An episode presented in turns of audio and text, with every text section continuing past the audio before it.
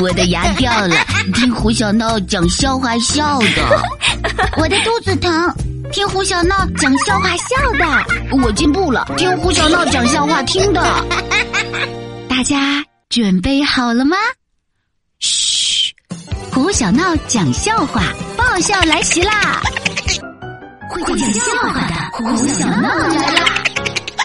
苏西坡的外号。嗨，大家好啊！我是从不尿床、有副热心肠的胡小闹。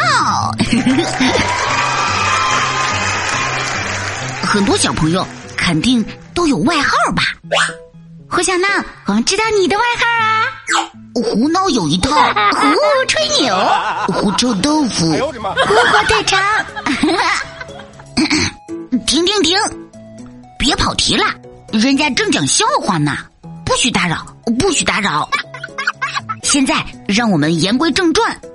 我想说的呀，这个外号呀，真的很神奇，因为吧，啊，它总能很准确的说明我们的特点呢。比如吧，我的同学苏西坡，他的第一个外号就叫就叫酸诗王子。酸诗王子苏西坡，不仅平时爱写诗，连上课回答问题都非常爱作诗呢。上数学课，老师问他：“苏西坡，一加六等于几呀？”嗯，苏西坡晃晃他的小纸扇，哗啦哗啦，摇头又晃脑。啊，一加六该等于几？婆婆，我来告诉你，一二三呀，三二一，一二三四。五六七，哎呦我的妈！回答的很艺术，坐下吧。数学老师皱着眉头说：“上语文课，老师问他，苏西坡，你来用‘不’字组个词。”苏西坡晃晃他的小纸扇，哗啦哗啦，摇头又晃脑。啊，用‘不’字组个词。不如用它写首诗。语文老师拉长了大下巴，回答的很。坐下吧。就这样，苏西波总能用他神奇的小诗答对问题。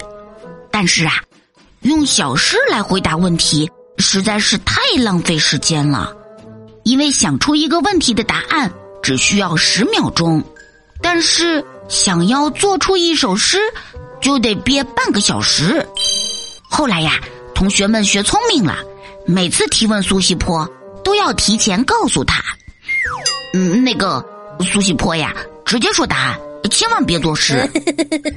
结果呢，苏西坡当时就变成哑巴了。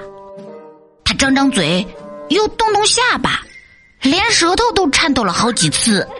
最后，他晃着小纸扇，接住了自己掉下来的口水。哎呦我的妈！老老师，嗯，你不让我先喊个啊，我就不会说话了呀。